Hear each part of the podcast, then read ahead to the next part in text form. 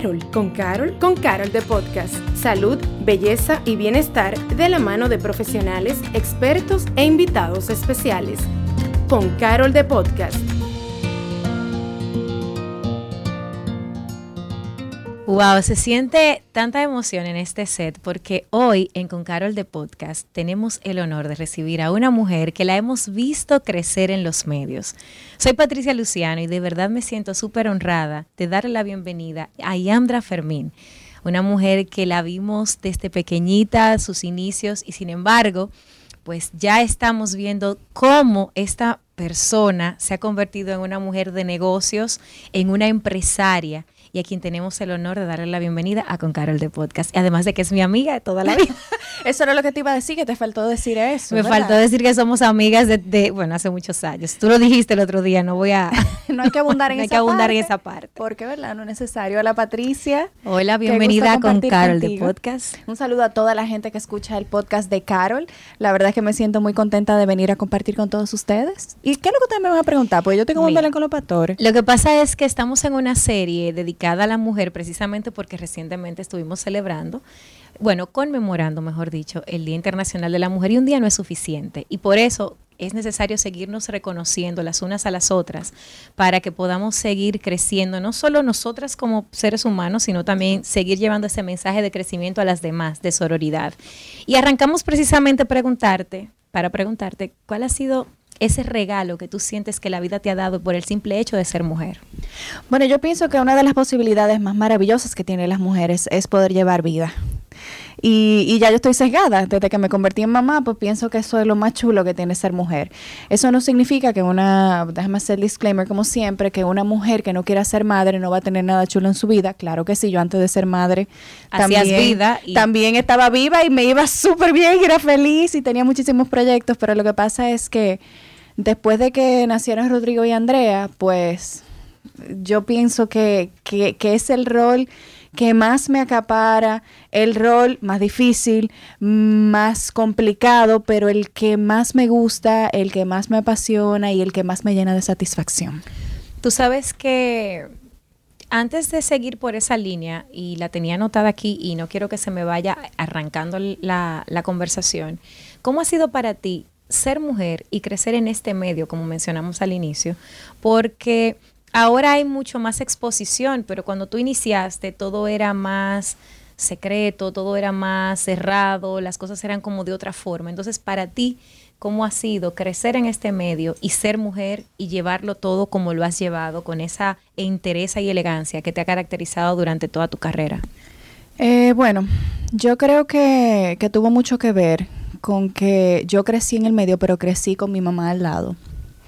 Eh, cosa que tuvo sus pros y sus contras, y uno de los pros, sin lugar a dudas, fue que la gente me respetaba porque mi mamá estaba detrás de mí. Y eso me protegió, eso me metió en una burbuja. Y si tú supieras que, que hace varios meses hablando con una amiga, me enteré de unas cosas que le habían pasado en el medio. Y me quedé en shock porque a, a mí nunca me había ocurrido eso. Y es porque mi mamá siempre estaba conmigo, tú sabes. Y yo me sentí como, wow, o sea, yo he estado protegida. Y volví a agradecer el hecho de haber tenido a mi mamá aquí, porque ella era como una especie de, de pantapájaro, de alguna forma. Sí, yo estuve ahí, yo recuerdo. O sea, era como, nadie se, nadie se atrevía a cruzar ningún límite conmigo porque ella estuvo ahí. Sí te puedo comentar que me, me, pasó algo una vez cuando ya yo estaba más grande y, y ya yo era una joven, yo estaba en la universidad. Eh, fui a, a vender publicidad a una empresa y, y me pasó que, que, la persona que me atendió me invitó a almorzar. Y yo me sentí completamente respetada, más nunca volví, más nunca he vuelto y nunca he necesitado de esa empresa para echar para adelante. Eh, pero, pero me sentí horriblemente mal, porque dije, wow, o sea, qué barbaridad. Y, y, y son cosas que todavía se dan que siguen siendo una amenaza para la integridad de las mujeres, pero, pero de aquí para allá no pasa y, y esas, esas son las cosas por las cuales todavía nos queda luchar, tú sabes. Esa igualdad, esa, e, es, esa concepción que hay de que, de que los hombres tienen que necesariamente ejercer poder sobre las mujeres es, es, es, uno de los retos que queda. Ya podemos votar, ya tenemos salarios. Bueno, todavía eso queda, pienso que un largo trecho por recorrer, pero nuestros salarios son mejores, también las condiciones de trabajo. Pero. Y la forma también en que las mismas mujeres nos eh, nos apoyamos las unas a las otras también ha cambiado, porque antes, como la mentalidad era machista, pues también nosotras éramos machistas sin querer. Y de repente veíamos que pasaban cosas a otras mujeres y nos hacíamos de la vista gorda, pero ahora no, ahora las mujeres estamos más dispuestas. Y, y eso es parte de lo que en un ratito vamos a hablar, de cómo tú estás apoyando a otras mujeres desde tus plataformas, pero ahí vamos a llegar. Hablemos de tus roles. ¿Cómo son esos roles ahora, después de tú convertirte en madre, después de, todo lo que tú has venido pasando? ¿Cómo es? ¿Cuáles son los roles de Yandra? Bueno, a mí el otro día alguien me dijo de que, ¿y cómo tú haces para atender a tu marido con tantas cosas? Y yo, ay, él él, él, no es high maintenance, ¿no? Él, él, se, él es feliz con que yo vea una película con él, después que ya, ¿a qué hora tú vas a acabar? me dice, ¿a qué hora que tú acabas? Y yo, no, dame 20 minutos y me cojo una hora. y después dije, bueno, pues vamos a ver esta película, y hasta él mismo me pide la cena o me hace la cena. Pero bueno, yo pienso que de todos los roles que me tocan, ese es quizás el que, el que tengo más descuidado, entre comillas, porque, porque la verdad es que todo en la vida es relativo. O sea, la dinámica de, de pareja funciona porque los dos se sienten cómodos. Y si los dos se sienten cómodos, ¿qué importa lo que diga la gente que está afuera? Pero el rol definitivamente al que yo le dedico más tiempo no es la maternidad, sino al trabajo. Claro. Y yo pienso que tiene que ver mucho con que a mí me apasiona mi trabajo y yo soy un poco trabajólica. Quizás esa debería de ser una de mis metas de este año, bajarle un poco. Eh, no sé cómo lo voy a hacer, estoy buscando a alguien. Necesito contratar a alguien, por favor. Sí, yo, yo, tenemos que hablar, tenemos que hablar. Em, claro está, la maternidad, eh, el hecho de que aunque tú a lo mejor no estés ahí todo el tiempo o no estés presente, porque yo sí trabajo desde la casa y eso es una ventaja y una desventaja. Claro. La desventaja es que te desconcentras, la ventaja es que escuchas todo, estás al pendiente y si alguien está llorando fue porque se hizo un chichón, porque se dio con una puerta, pero tú puedes ir a dar un besito, un cariñito, un sana sana, ponerle hielo y hacer pequeños breaks en donde tú sí puedas estar presente. Eh, es una locura. ¿Y cómo llevas los roles entonces? O sea, en ese mismo trecho de ok, tengo el rol de esposa que quizás no está tan, no es, no tan en alto mantenimiento, pero de repente el de la maternidad lo tengo ahí, soy, soy trabajólica, soy hija, tengo una hermana, de repente las amigas, que yo sé que nos tienes abandonadas a todas, es una queja que no estoy diciéndole aquí por nada en, General. particular. Pero bueno, tienes todos esos roles, entonces, ¿cómo, cómo los, cómo haces los malabares para entrar en la paz contigo, porque al final del día, para nosotras las mujeres es muy cuesta arriba a veces llevar los roles y estar en paz. Yo creo que, que hasta cierto punto yo me he dado yo misma la calma que necesito, sabiendo que estoy haciendo lo que quiero hacer, porque mi trabajo me apasiona, teniendo un poco de tiempo para mí dentro de toda esta rutina. Y yo te voy a comentar lo que, una de mis partes favoritas del día que tú vas a decir, que, ay, pero, óyeme, qué sencillo. Pero una de las cosas que yo más disfruto en el día es darme un baño antes de dormir con el agua caliente. Andrés dice que yo me baño con agua hirviendo para pelar pollo. Y a mí no me importa porque yo soy feliz. Yo sé que eso no es bueno para la piel, pero después yo monto mucha crema. El punto es que yo disfruto ese baño caliente, después me unto 15 crema, me pongo mi asunto en la cara también y mi, y mi contorno de ojo y dos mil cosas. Y me siento feliz y relajada y así me acuesto. Pero luego de haberme pasado el día trabajando, haciendo pequeños breaks para estar con los niños. Nosotros intentamos dentro de las rutinas siempre bañarlos. O sea, nosotros bañamos a los niños, cambiamos a los niños, le damos su beso de buena noche. Y, y ya yo me siento tranquila con eso, ya no me genera estrés. Hay momentos en los cuales hay mucho más trabajo, por ejemplo, cuando se acerca la conferencia, que, que hay días que uno, bueno, antes del toque de queda, lógicamente, pero hay días que uno amanece trabajando. Claro. Y ya yo sé que aunque yo dure una semana, ausente, yo voy a volver a estar presente cuando esa intensidad termine. Entonces, estoy tranquila. Escucharte hablar de tus roles y escucharte hablar de pues de todo esto que haces me hace preguntarme entonces la transición, porque volvemos al punto, todo el que te conoce siempre se refiere a ti. De hecho, recuerdo cuando nos sentamos hace unos meses a almorzar y tú decías como alguien que pasó por tu casa te vio sin mascarilla y te dijo, yo te veía cuando tú eras chiquita y, y como generalmente esa es una reacción que la gente tiene contigo. Pero es que tú, o sea, nosotros todos los que te vimos desde pequeña en televisión te sentimos parte de nuestra familia. Entonces, ¿qué sucede cuando tú tuviste que hacer esa transición de la televisión a la radio y luego de la radio al, ¿tú sabes qué? Me voy al mundo digital?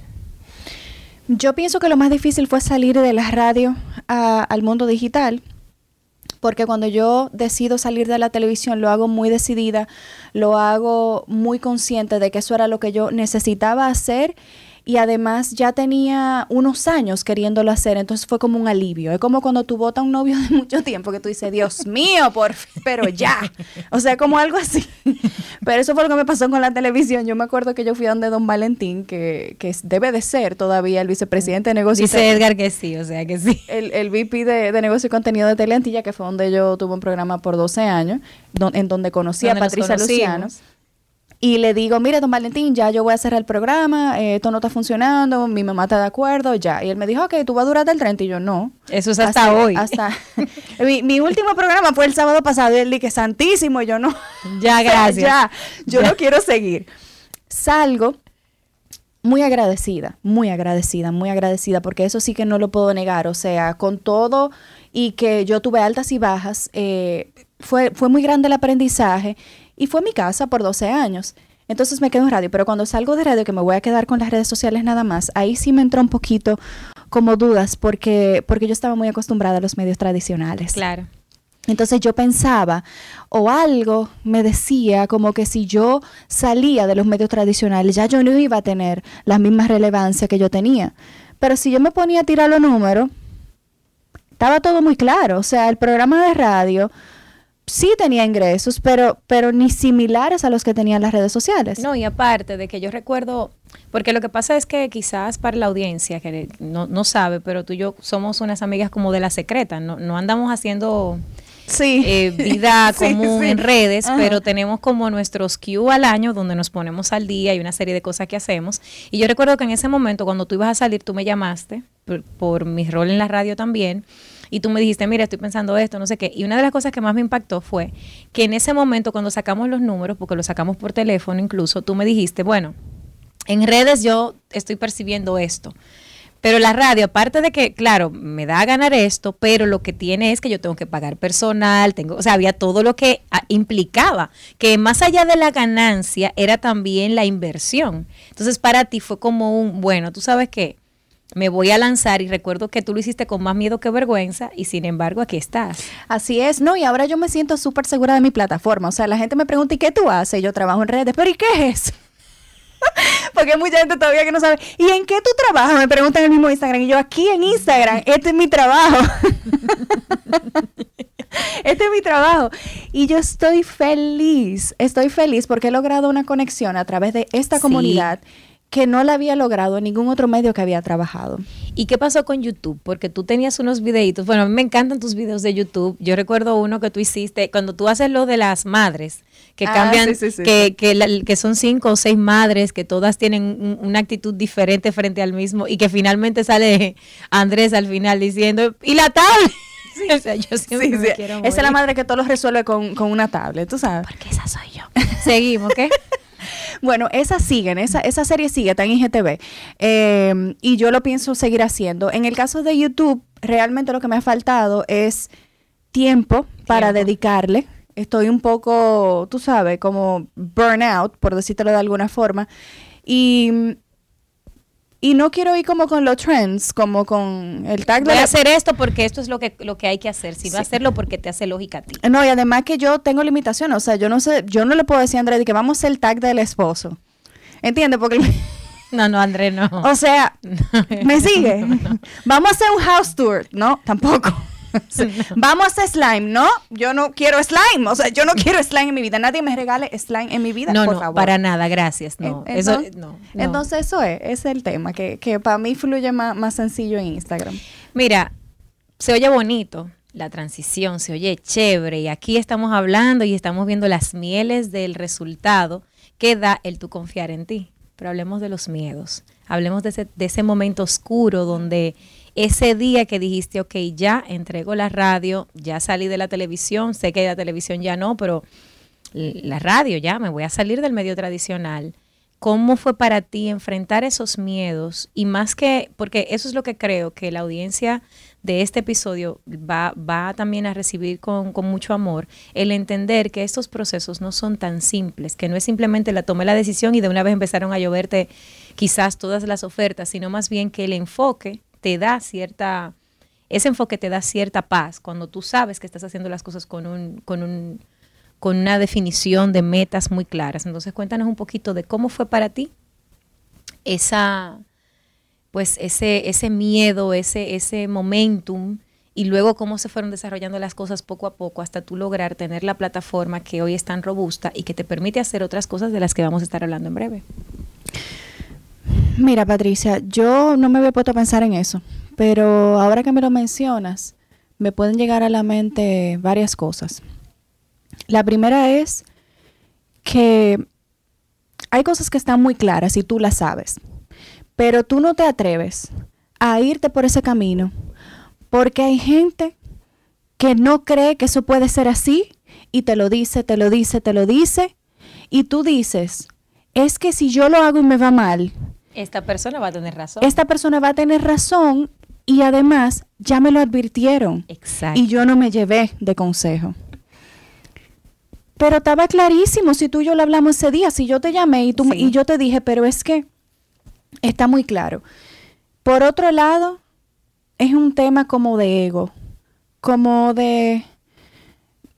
Yo me acuerdo que cuando yo estaba en esa época, también no, no era solamente por estar en la televisión, también era, era por un tema de madurez, yo pienso, que, que tú como que sientes como que tú tienes que estar en un nivel y no puedes bajarte de ahí. Y no puedes bajarte de ahí y tampoco te permiten entonces como ser eh, auténtica con lo que tú piensas, con lo que tú quieres, con lo que tú eres. Era como que, ah, no, yo no, eh, en la televisión tú, tú como que no puedes ser vulnerable. Y yo, es, o sea, mi, yo soy vulnerable, o sea, yo soy así, es mi forma de ser. A veces hablo de más y yo estoy consciente de eso, pero eso es parte de mi personalidad cuando yo decidí abrazar mi ser auténtico, todo fluyó, todo floreció.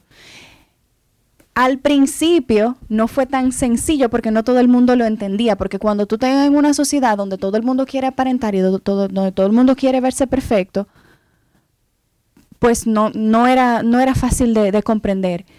Pero en el marco de la maternidad, donde tantas mujeres se sienten de esa forma, fue fácil conectar y fue fácil ser, vulnerable. Por eso ahí fue que yo encontré como mi clic y encontré mi nicho. Y por otro lado, cuando tú suelta el querer competir y el querer hacer todo igual que todo el mundo. Y yo te y yo soy tal cosa, pero yo no tengo esto. Y yo, pero ¿por qué fulana tiene? Es que ningún journey, ningún viaje es igual. Claro que no. Y si tú pretendes ser igual que otra persona, tú lo estás haciendo mal porque tú te estás perdiendo de ser quien realmente tú eres con todo tu encanto. Claro. Lo que eso te puede llevar a pensar quién yo soy. Bueno, pues entonces eso es lo que tú tienes que buscar. A lo mejor tú no te has dado cuenta, a lo mejor tú sí lo sabes, pero tú lo has estado maquillando con, con deseo de ser otra persona. O a lo mejor tú no lo sabes, pero la única forma de saberlo es haciendo el trabajo. Porque si hay un trabajo que nadie puede hacer por uno, es el descubrir quién es uno. Y es duro, duele, duele, o sea, duele. Ese no es un trabajo fácil y mientras más años uno tiene, más capas hay que escarbar. Así mismo. Y lo comento porque dijiste algo muy valioso, mencionaste cuando tú eh, ya te viste, ok, tomé la decisión, hice esto, hice aquello y descubrí que por aquí tal. Lo más importante fue que tú te diste permiso de llevarte de tu instinto, que es una de las cosas más valiosas que tenemos los seres humanos, sin importar hombre, mujer, quién, o sea, el instinto lo tenemos, pero siempre tenemos esa visión de que el otro sabe más que uno. Y una cosa es, en mi opinión, el valor que tiene la experiencia de un mentor y otra muy distinta que yo me deje llevar por los miedos de las otras personas para yo dejar de hacer lo que yo quiero o tengo que hacer. 100%, 100%. Y ahí entonces me voy a explayar y voy a ser un poco más eh, vulnerable y honesta. a mi mamá le daba mucho miedo esos Claro. cambios. A mi mamá le daba muchísimo miedo esos cambios. Y, y poco a poco, con diferentes decisiones que yo fui tomando, yo le fui demostrando que ella me crió bien Amén. y que yo y que yo sí podía lograr mis sueños y que aunque a lo mejor ella no entendiera ciertas cosas de la tecnología que ahora está en eso me no, mi amor, todos mis posts no, mi amor, yo he visto, tú le regalaste un teléfono una vez y ella estaba ahí, o sea, yo, uno mira. puyando, uno mira. puyando, ella está en eso. Y ahora ella, bueno, ella siempre ha sido mi fan, pero ahora ella está como Más involucrada. sorprendida de, de todo lo que se ha podido lograr con cosas que ella nunca pensó, bueno, porque, porque pertenece a otra generación. Y de hecho tu boda fue un ejemplo de eso. O sea, yo recuerdo tu boda en redes sociales, cómo, cómo, o sea, cómo se vivió toda esa experiencia, porque ahora es natural vivir una experiencia de una boda en redes sí, sociales, es pero cuando tú lo hiciste, en este país no era tan común. Yo no lo había pensado, pero para que tú veas, el reportaje de mi boda me ganó como 80 mil seguidores ese fin de semana. Sí. Sí. Es lo que te digo, o sea, yo lo recuerdo porque, vamos, o sea, nosotras tenemos esta relación que es muy especial, entonces yo le doy seguimiento a todas tus cosas y yo recuerdo que para mí fue impresionante ver todo lo que tú pudiste conseguir compartir, pero también genuinamente cómo la gente se involucró en tu boda y, se hizo parte. Y fue a través de redes sociales, eso no fue televisión, eso no fue radio, eso fueron las redes, fue Instagram específicamente. Entonces, quiere decir que tu instinto, o sea, siempre te ha llevado. Y yo recuerdo también que así mismo llegó a pasar cuando tú te fuiste a estudiar fuera, que dijiste, no, yo me voy a ir a estudiar fuera, eh, que para el programa, no recuerdo qué hiciste con el programa. Yo venía cada dos meses a grabar ocho episodios. Yo recuerdo que, que en, ese, en esa época tú te fuiste a hacer una maestría. Eh, me acuerdo que tú me fuiste la primera persona en hablarme de product placement. Y tú me dijiste, no, porque yo estoy aprendiendo no sé qué y vamos a hacer product placement. Y yo, wow, ¿qué es eso? O sea, porque ¿con qué se come eso? Todavía hay que, hay que decirle a los clientes que todo. Pero lo que te quiero decir es que tú siempre has sido como que tu instinto siempre te ha hablado. Otra persona no se hubiese atrevido en ese momento que tú estabas en tu mejor momento, irse a hacer una maestría por dos años No, no, fue uno. Fue bueno, un por un año, pero tú venías cada, cada dos Cada meses dos al meses. país a grabar ocho programas. Yo te veía cada dos meses y yo me acuerdo que era como un maratón y era una locura. Entonces eso te dice que tu instinto siempre te ha hablado y si no lo recordabas, pues yo te lo recuerdo. Gracias por recordarme eso, Patricia, porque honestamente yo no me acordaba. Y no solo eso, sino que. O sea, si, si la intención era uplift other women, eso es lo que tú acabas de hacer ahora, porque me acabo de dar cuenta que a lo mejor yo sí era súper valiente, pero yo no me daba cuenta y eso me hace sentir bien conmigo misma. De verdad Yo que siempre sí, te vi como una persona valiente, o sea, siempre. Para mí, el hecho de que tu mamá estuviera contigo nunca te limitó de tomar decisiones. Yo te vi en varias oportunidades eh, tener tus diferencias con respeto y decir tu posición y digamos que tomar la decisión cuando la tenías que tomar. Entonces, para mí tú siempre has sido muy valiente. Yo debería Y de venir más a menudo aquí con Carol Podcast. Hablemos entonces ya de, aunque lo mencionamos así por encima ahorita, pero hubo en algún momento donde ser mujer quizás no haya sido tan conveniente en tu carrera, en algún momento donde ser mujer quizás haya sido alguna traba. Yo creo que en mi carrera ser mujer es una ventaja. Porque te tratan con un poco más de delicadeza. Eh, por lo menos allá en el canal, para mí era más fácil ir a hablar con un técnico que estaba trancado, que no quería hacer su trabajo o no quería hacerlo de esa forma. Y yo decirle, mira, pero por favor, vamos a hacer todo de esta forma y no sé qué. Y, y como, como yo era joven y una muchachita y con una carita bonita, pues sí. Pero si hubiera sido un varón, le dicen que no. Entonces, en ese sentido, sí. Desventaja, bueno, que, que hay personas que, que se aprovechan de que eres mujer para irrespetarte y tratarte como un objeto. Eh, pero por todo lo demás, como te digo, yo siento que estuve muy protegida. ¿Y qué tal la transición, hablando de transiciones, de cuando tú dejas de ser una niña, te conviertes en una, ni siquiera mujer, ni siquiera una adolescente, sino como una mujer, ya donde se te ve como, como un perfil más, o sea, ese fue un momento que también yo lo recuerdo, que fue un poco como una transición como difícil hasta cierto punto, pero quiero que me lo cuentes tú. Mira, la verdad es que yo todo lo he visto de una forma muy natural, porque simplemente tú eres una niña, después tú eres una teenager, tú ni te das cuenta, el tiempo pasa y quizá tú te das cuenta por algunos cambios físicos que tú tienes.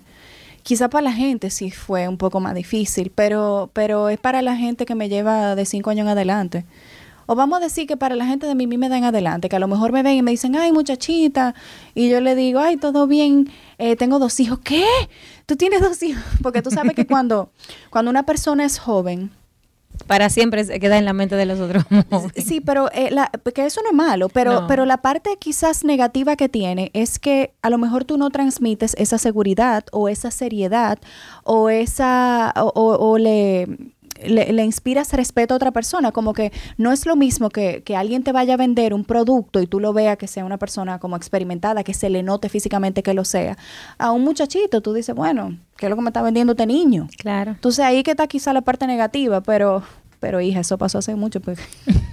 porque ya, ya, está bien, o sea, puede ser que tú sepas que yo soy más joven que yo, pero, pero tampoco es que yo parezca una teenager, tú ves. No, pero por ejemplo, hubo un tiempo. un poquillo. No, pero yo recuerdo, por ejemplo, cuando tú hiciste lo de los cuerpos hot, que eso fue como, como, como una locura, o sea, la gente se puso como mala y era como aquella cosa de, de qué pasó y por qué ella sí es una santa, cómo es posible, o sea, fue como, yo recuerdo como ese momento, y para mí fue como oh my God, pero ella sigue siendo una persona, o sea, ¿cuál es el problema? Y en el periódico hicieron como algunos artículos, o sea, en esas páginas web que en ese momento era como la forma en la que uno se enteraba de las cosas. La que es súper farandulera y no sé qué.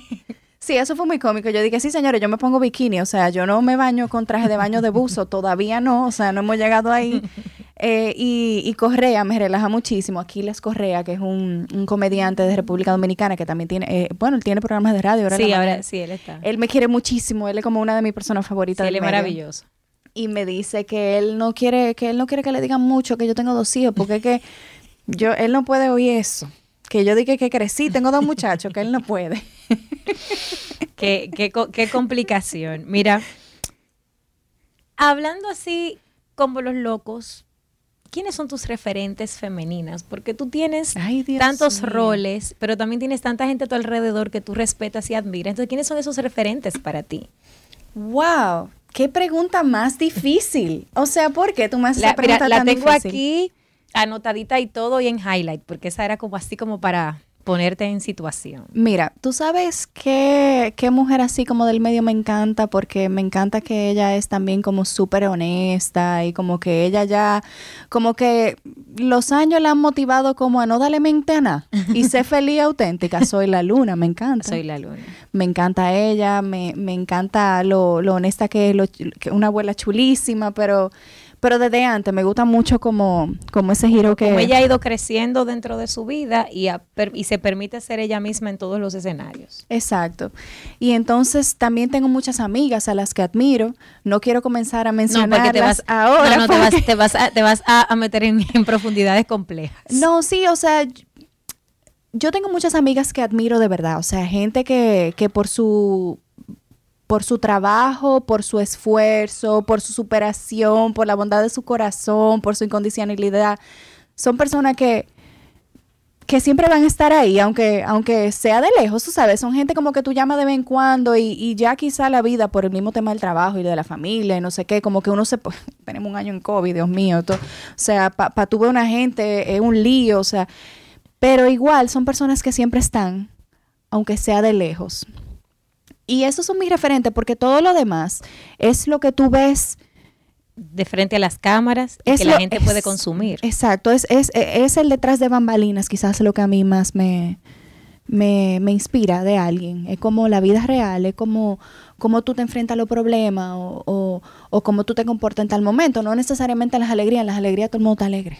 No, y tú sabes que, por ejemplo, y ahorita lo mencionamos así y, y voy a dar ese testimonio también, tú y yo tenemos una relación completamente como anónima. O sea, yo no, o sea, yo siempre me he manejado contigo de que nosotras nos juntamos y nunca nos tomamos una foto. O sea, no, no hacemos ese. ¿Pero por qué? Porque nos ponemos a hablar y se nos olvida. Ni siquiera, es porque para mí, por lo menos en términos personales, lo que me gusta de, de esa dinámica que tenemos es que sin, expecta sin expectativa, que nos la pasamos bien y somos. Pero ¿por qué te hago ese comentario? Porque yo pienso que una de las cosas más valiosas que tú tienes es que tú cuando estás con uno, es con uno. O sea, tú no estás pensando en el celular, tú no estás o sea, tú haces sentir a uno que uno está ahí y que tú estás ahí para uno. Entonces, eso yo creo que... Ah, pero eso está muy ah, pues yo soy muy cool. Tú eres muy yo no me había dado cuenta. Tú eres muy cool. La verdad es que tú eres muy cool. Y todo el que vea este episodio de Con Carol de Podcast debe saber lo cool que tú eres en la vida real. Ahora te van a... Te van a si, si, tu boda te dio 80 mil seguidores, este, este podcast te va a dar 200 mil. Porque me lo he ganado. Mira, eh, ¿qué, ¿qué cosas crees tú? Y dentro de eso están las cosas que tú estás haciendo para y por la mujer. ¿Qué cosas crees tú que las mujeres actuales deben reforzar en sus distintos roles? Bueno, yo lo que pienso es que lo más importante es un poco desechar las expectativas sociales, eh, un poco desechar lo que te imponen que debe ser, pero realmente tú no quieres ser, no te interesa ser, no tienes el tiempo de ser, o sea, tú no si tú no puedes cocinar en tu casa, por ponerte un ejemplo, tú no te puedes pasar la vida pensando que tú no cocinas y que tú no cocinas. Bueno, pero que tú sí haces. Bueno, yo trabajo, yo soy la que llevo a los niños a las clases extracurriculares. Bueno, pero ¿qué más tú quieres? O sea, el día nada más tiene 24 horas, entonces deja de martillarte porque tú no sabes cocinar.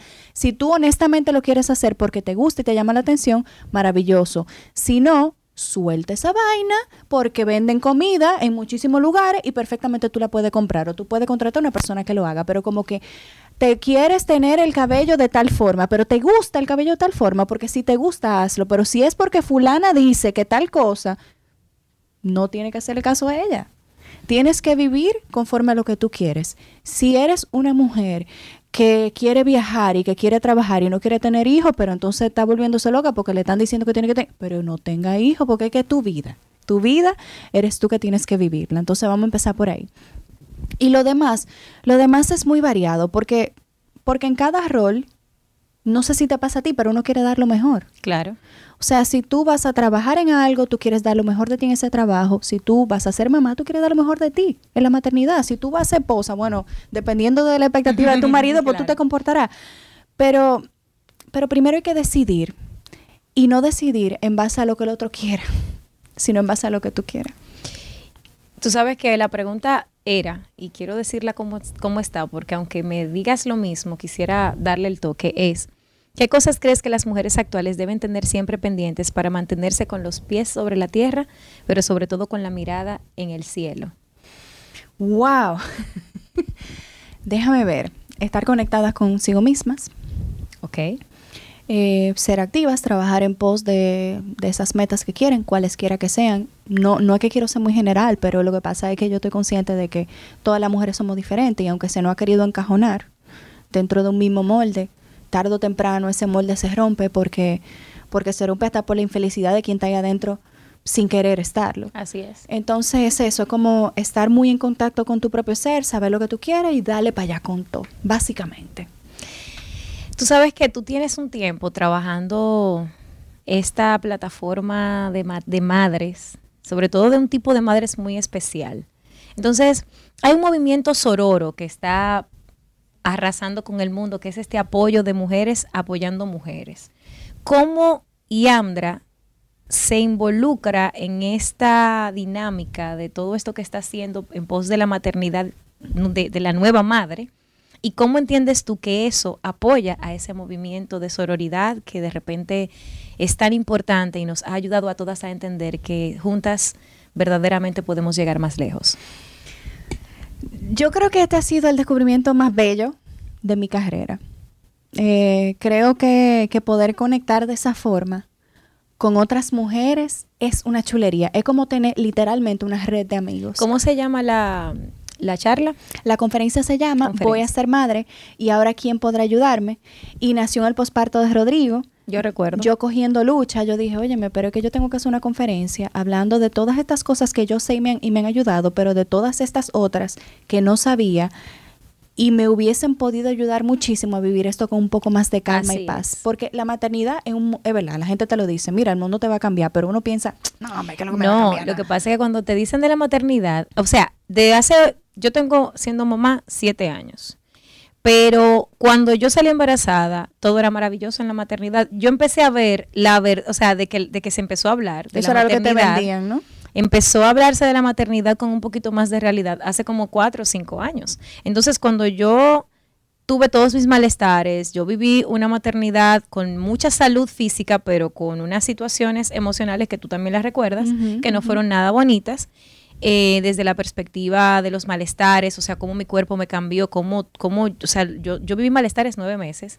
y sin embargo, y sin embargo, el tratamiento que se me dio fue de, eso son cosas tuyas. O sea, y, y, eso, y, y, eso yo llegué a vivirlo hasta en un salón de belleza que me trataron súper mal. Bueno, esa es otra historia. Pero el punto es, y por lo que lo comparto así con tanta apertura, es porque si yo hubiese tenido un lugar a dónde recurrir como ese que yo luego vi que tú creaste, probablemente para mí hubiese sido un sitio que yo hubiese abrazado con los, y, no me hubiese soltado nunca, porque porque es duro que te vendan la maternidad como algo perfecto, cuando es tan particular, es bonito, es hermoso y uno ama a sus hijos, pero, pero hay un proceso mental, emocional, social y familiar que se tiene que vivir y es todo al mismo tiempo. Y fíjate que para ti empezó desde, desde el embarazo. Así es. Y, y si te lo explicaran así también, si cuando tú fueras a tu primera consulta te dijeran, mira, es posible que a ti te pase esto y esto y esto y tú lo puedes tratar de tal o cual forma, ahora yo pienso que hasta las embarazadas tienen más voz. O sea, entiendes, porque a mí una persona me escribe y me cuenta una situación como la que tú viviste, que debería yo de publicar algo de eso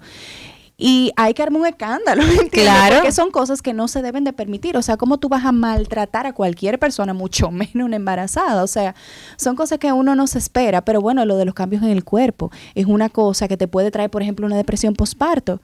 Claro. ¿Por qué? Porque, porque las madres que sí se muestran y las que sí se enseñan que por eso en estos días hablé de mi cirugía plástica. Lo vi, me encantó. El, bueno, de hecho tuviste que yo lo puse, que a mí me encantó lo honesta que tú fuiste, porque regularmente las personas vemos a estas mujeres que dan a luz, que quedan nítidas, y entonces nosotras que no quedamos nítidas para nada nos sentimos mal. Exacto, entonces a mí mucha gente me decía, pero tú quédate nítida, pero tú quédate nítida.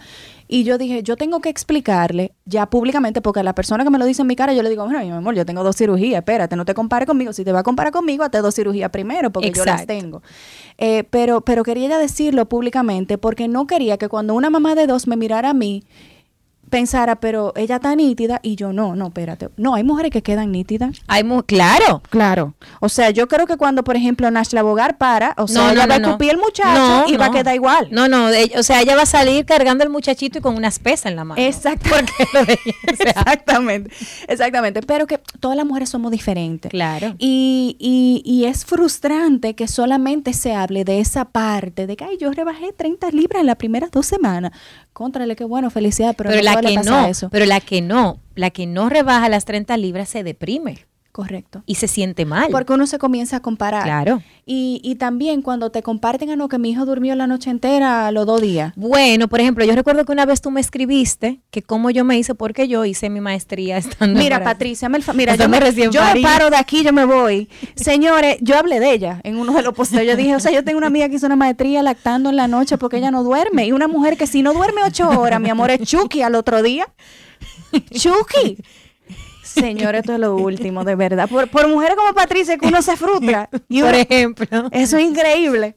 bueno, pero hazlo bien el cuento, porque deja de reírte, hazlo bien. Lo que pasa es que ella un día me escribió que cómo yo había hecho para yo hacer una maestría recién parida. Y yo le dije, bueno, yo en la madrugada yo me levantaba, lactaba y me ponía a estudiar. Entonces, pero yo le expliqué mi condición, o sea, yo, yo, yo siempre he sido una persona con una baja necesidad de dormir, o sea, yo con cuatro horas de sueño ya yo tengo y estoy bien, tres horas, o sea, y quizás en algún momento puede ser que en el mes yo tenga una noche de seis horas completas, wow. Pero regularmente yo no duermo Yo duermo seis horas y yo estoy aburrida. y entonces eh, eh, yo tuve que explicar eso también, porque la gente me veía haciendo todas estas cosas recién parida, no se entendía. Y también en parte yo tenía una depresión postparto que no se me, que no se me diagnosticó y por ahí también fue como que yo la canalicé, porque también esa es la otra cosa, que uno tiene a veces esas situaciones y uno no las conoce porque no había mucha información y después, hablándolo en terapia, me enteré que aparentó ser una depresión posparto, que yo la canalicé por ahí. Sí, porque también cuando te hablan de depresión posparto, tú dices, eso le tiene que dar a una persona que tenga problemas. O que no quiera a su hijo. O que no quiera a su hijo, exacto. Porque dime tú, ¿cómo yo me voy a deprimir si a mí me acaban de regalar un niño sano, bello, precioso? Si la maternidad es lo mejor del mundo, eso es lo que a mí me han dicho, entonces ¿cómo yo voy a estar deprimida? Pero es algo que pasa. Y de hecho, esa es una de las charlas dentro de la conferencia. Porque esta conferencia es como un masterclass para madre primeriza. O para madre que, que quedaron embarazadas después de tener hijo grande y se lo olvidó, como para volver a conectar. a conectar. con todo eso. Ahí te hablamos de sueño del bebé, de lactancia, tenemos una conferencia internacional que se llama Prolactancia en Instagram, Erika, es buenísima, esa, esa tipa es lo máximo. Tenemos a vínculo materno hablando de vínculo materno, o sea, de, de apego mamá-bebé tenemos eh, trastornos mentales perinatales, tenemos cuidado del bebé en tiempo de COVID y cuidado de la embarazada en tiempo de COVID, porque tú sabes que esto también ya es otra menéutica. Por supuesto. Anticoncepción posparto, porque tú sabes que hay muchas mujeres loquísimas ellas que quedan embarazadas de una vez que paran. Ajá. yo, como ajá, ajá. Conocemos algunas que no la vamos a mencionar, pero la vamos a mirar disimuladamente. Exacto.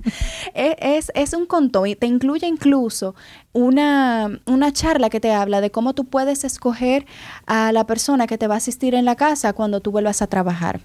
Wow, eso me hubiese gustado conocerlo. Sí, porque, es dificilísimo. Es difícil. Es muy difícil. Eso a mí también me pasó. Yo, por ejemplo, cuando, cuando tuve a Rodrigo, yo no supe escoger la persona que me acompañó y tuve una, una mini crisis ahí también, tú sabes. Es un proceso. Es un proceso y bueno, yo les invito a todos a que formen parte de esta conferencia. También es un excelente regalo para tu amiga embarazada. O sea, eso es de verdad un regalo invaluable. Yo creo que sí, para, por, a mí me hubiese gustado ser parte de eso. Última pregunta para ti, y esta es suavecita. ¿Qué consejo quieres darle a Rodrigo, que ahora es un niño pequeño, pero que se está criando en un mundo cada vez más cambiante y también que hasta cierto punto es más flexible con las mujeres para que siempre lleve en su corazón? Y de paso también aprovechemos esa misma pregunta para Andrea. Yo aspiro a criar a Rodrigo de una forma tal que él no, no tenga que, que pensar que una mujer es un ser inferior o que es un ser al que hay que dominar o domar. Y mi hija desde la barriga está dando demostraciones de que a ella nadie la doma. Eh, me gustaría que, que Rodrigo ni siquiera tenga que, que pensar que la mujer hay que respetarla, sino que eso, eso sea algo que, que esté wired en su cerebro como por default. Amén. Que sea un niño amoroso y respetuoso, así lo estamos educando, no solo con, con las femeninas, sino con, con todos, con todo el mundo. Y como todas las madres desean para sus hijos, que sean felices y que luchen por sus sueños. Bueno, yo estoy muy agradecida con la oportunidad de, de, que te hayas sentado con nosotros a compartir este tiempo donde nos hemos reído, donde hemos compartido, pero sobre todo donde te has vulnerado. Gracias, Yandra, por ser referente de sororidad, por ser referente de maternidad, pero sobre todo por ser referente de una mujer que ha sabido mantenerse en los medios con la frente en alto, pero sobre todo con ese ángel que te caracteriza y que lo das todo en cada una de tus plataformas. En Carol de Podcast estamos felices de tenerte y ustedes, pues nos escuchamos en un próximo episodio. Gracias por acompañarnos a Con Carol de Podcast. Nos escuchamos en un próximo episodio.